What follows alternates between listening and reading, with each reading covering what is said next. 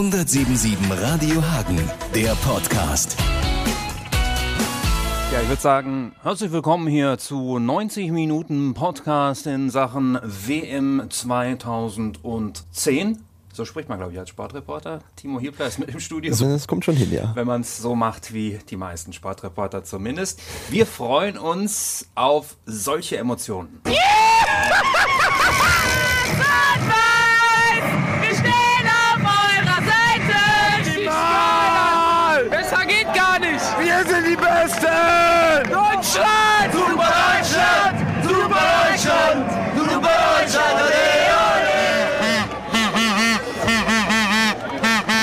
auch ein Uwe Seeler, also so eine Wubu Seeler. So merke ich mir das auch immer, ja. Ja. Uwe Seeler und äh, da reinpusten. Die, die wird man in Südafrika viel hören und hier denke ich mal auch, gibt es ja für ein paar Euro an jeder Tankstelle schon. Mein erstes WM-Erlebnis, da hatte ich auch mein erstes Panini-Sammelalbum 1982. Ich war total geflasht von dieser brasilianischen Mannschaft. Die hatten nur so kurze Namen, zum Teil Eda und so. Äh, was ist so dein erstes WM-Erlebnis? Äh, ja, ich muss da ja ein bisschen vorspulen im Gegensatz zu dir. Ähm, ich erinnere mich an die EM 96, glaube ich, das erste Mal so richtig als äh, Fußballfanatiker vor dem Fernseher und ich kann mich noch erinnern, ich habe damals immer den Ton weggedrückt und habe dann immer die ganzen Spiele für mich selbst kommentiert. Und natürlich habe ich das äh, Golden Goal von unserem guten Olli Bierhoff noch im Kopf. Da habe ich dann, äh, glaube ich, richtig gejubelt, glaube ich. War ein großes Turnier auf jeden Fall. 96, der Sieg dann hinterher durch das Golden Goal. Die WM-Erinnerungen, die wir eingefangen haben, die klingen so. Letzte WM war gut, weil die alle mit den Fähnchen in den Autos hatten. Eine Million Menschen jedes Mal, wenn die Deutschen gespielt haben da unten und wir haben gejubelt, uns gefreut. 54. Deutschland-Ungarn. Da sind wir Weltmeister geworden. Ich, ich komme aus England doch. 1990, wir haben gegen Deutschland verloren. Ja, 2006, als wir Argentinien geschlagen haben, weil wir argentinische Nachbarn hatten. Das war totaler Wahnsinn. Das hatten wir in Deutschland noch nie. Dass die Leute so begeistert ähm, und jeder so begeistert. 74. Geil. er war wirklich geil. Ja, es gibt schon schöne Sachen, die man mit Fußball verbindet.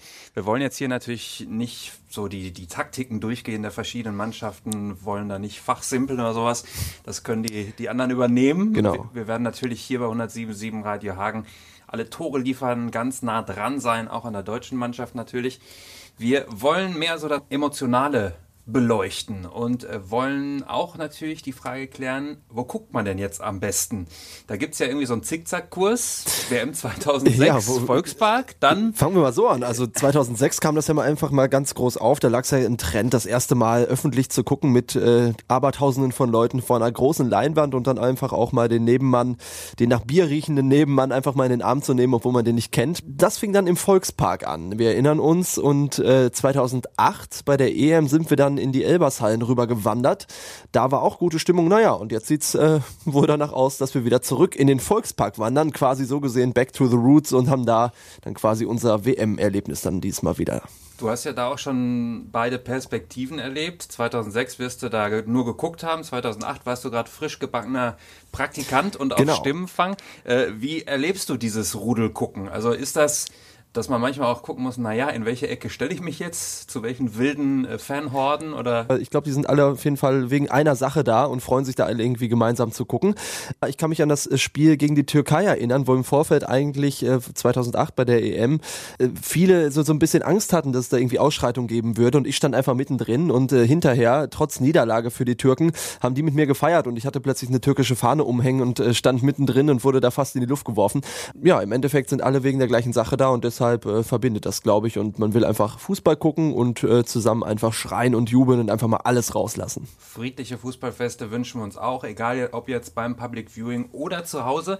Da hat ja jeder so seine ganz eigenen Vorlieben auch. Zu Hause im Garten mit Kollegen grillen und dann schönes Bierchen. Ich habe Ohrprobleme und dann ist das mir wahrscheinlich ein bisschen laut. Ich finde es einfach beim Fußballsehen interessanter, wenn man so in einer großen Menge steht, als wenn man zu Hause alleine vor der Flimmerkiste sitzt. Da wird es viele WM-Studios geben, private in kleinerem und etwas größerem Kreis.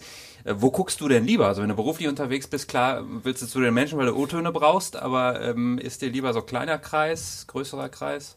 Ich glaube, das kann ich gar nicht so genau sagen. Also ich finde es auf jeden Fall nett, äh, wenn man mal auch auf der Couch sitzt und dann äh, sich beim Aufspringen, beim Torjubel einfach mal den Kopf an der Lampe stößt.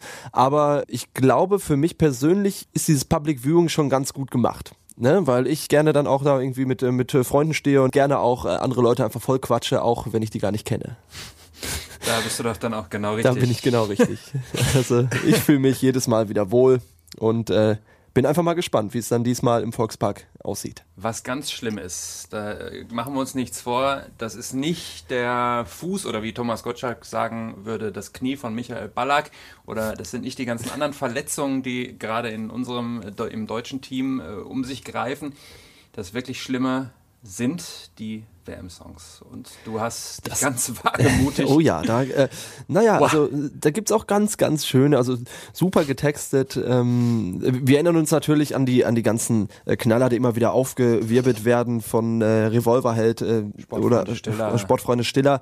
Die kann man ja beliebig immer wieder einsetzen und mit jeder Jahreszahl einfach mal ergänzen. Vielleicht 2014 dann wieder 2012. Aber du hast recht, da gibt's schon jetzt äh, sehr kuriose andere Songs und die habe ich mal zusammengestellt. Hat die wohl alle Dieter Bohlen geschrieben?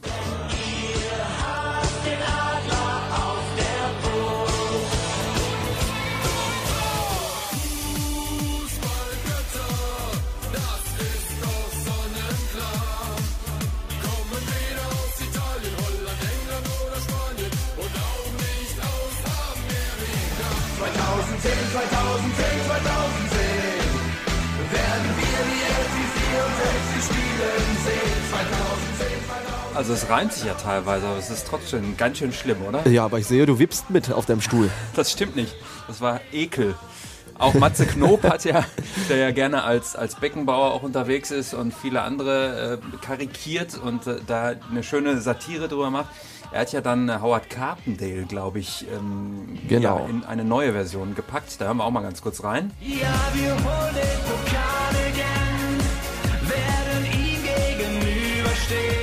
Was ist für dich so das Lied, wenn es um Fußball geht? Also jetzt mal jenseits dieser Niveauebene hier. Als Dortmund-Fan ist das natürlich You Never Walk Alone. Ja, ob das dann bei der WM gespielt wird, ist eine andere Sache, aber ich würde mir auch da vorstellen, einfach beim Public Viewing den, äh, den Ordner, der da für Sauberkeit und Ordnung sorgt, einfach mal in den Arm zu nehmen dazu und mit ihm zu tanzen. Wo wir gerade schon das Turnier 1996 hatten, also das war glaube ich so Gänsehaut 96, wenn in Wembley oder in anderen englischen Stadien dieses Three Lions, dieses Football's Coming Home gespielt wurde, weil also ich, das ist glaube ich für mich so der Klassiker neben You Never Walk Alone, der es auf den Punkt bringt. Auf jeden Fall. Ja. Also das stimmt. Eine kleine andere andere Geschichte noch. Ich war 2008 gerade beim Finale Spanien Deutschland war ich in Spanien und habe da auch den ein oder anderen äh, netten Spanier getroffen und äh, da war die Stimmung halt auch sehr naja, äh, sehr sehr freundlich und die haben sich einfach gefreut mit uns Fußball zu gucken als Touristen und da hat dann auch die Musik verbunden. Wir konnten uns nicht äh, so gut unterhalten. Mein Spanisch war dann doch nicht so gut, aber durch die Musik haben wir da endlich mal so einen kleinen Salzer ausgepackt, egal wo drauf. War schon traumhaft. Deutschland ist ja eine Turniermannschaft, um jetzt nochmal kurz in das Sportreporter-Jargon zu verfallen. Jetzt bin ich mir aber dieses Mal nicht so sicher. Also ich glaube, entweder die Jungen, die jetzt so in die Pflicht genommen werden, die starten richtig durch und dann kommt Deutschland vielleicht auch nochmal ins Halbfinale oder sogar ins Finale. Bin mir da aber ehrlich gesagt nicht so sicher. Ich glaube, da sind vielleicht dann doch diesmal wieder andere vorne. Was ist denn dein WM-Tipp? Ja, es ist auf jeden Fall eine Chance für die äh, jungen Wilden, wenn man das so sagen will. Grabe ich auch nochmal in die, in die Floskelkiste. Ein Spiel dauert 90 Minuten und am Ende gewinnen die Deutschen. Und äh, mein Tipp ist es ja, oder ich sage mal so, ich bin generell immer eher optimistisch und ich bin ganz stark dafür und ich setze mich hiermit ein. Jeder, der das hört, soll mich gefälligst unterstützen. Ich bin für eine Halbfinalrevanche gegen Italien und für eine Finalrevanche gegen Spanien. Und äh, wer dann am Ende den Pokal in die Höhe hieft. Das ist dann unser kleiner Philipp Lahm und äh, Deutschland ist Weltmeister. Die Frage ist dann, ob man den Pokal sieht, wenn er ihn hochstreckt. genau. Aber, aber gut, wir hören auch Ich glaube, so weit haben die gar nicht gedacht. er ist so groß wie der Pokal. Das ja, ist okay. schön. Äh, wir hören noch mal rein, was denn die anderen so sagen. Ich glaube, dass Deutschland nicht ganz so weit kommt. Vielleicht bis ins Viertelfinale, aber dann ist auch Schluss. Also Deutschland wird kein Weltmeister. Klarer Favorit ist äh, für mich Spanien. USA. Die Engländer vielleicht. Die Spanier, die werden Weltmeister, nicht die Engländer. Hoffnung steht zuletzt. Also Deutschland kommt in Endspiel. Deutschland! Deutschland! Deutschland oder Argentinien.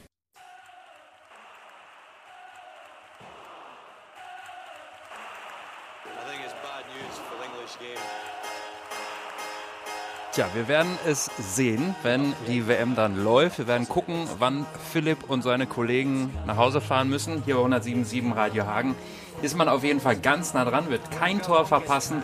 Und wir freuen uns auf jeden Fall. Auf jeden Fall. Ich bin total gespannt und äh, freue mich ganz, ganz, ganz doll auf das Eröffnungsspiel der Deutschen. Football's coming to Africa. Und hier bei 107.7 Radio Hagen sind sie ganz nah dran und fast live dabei.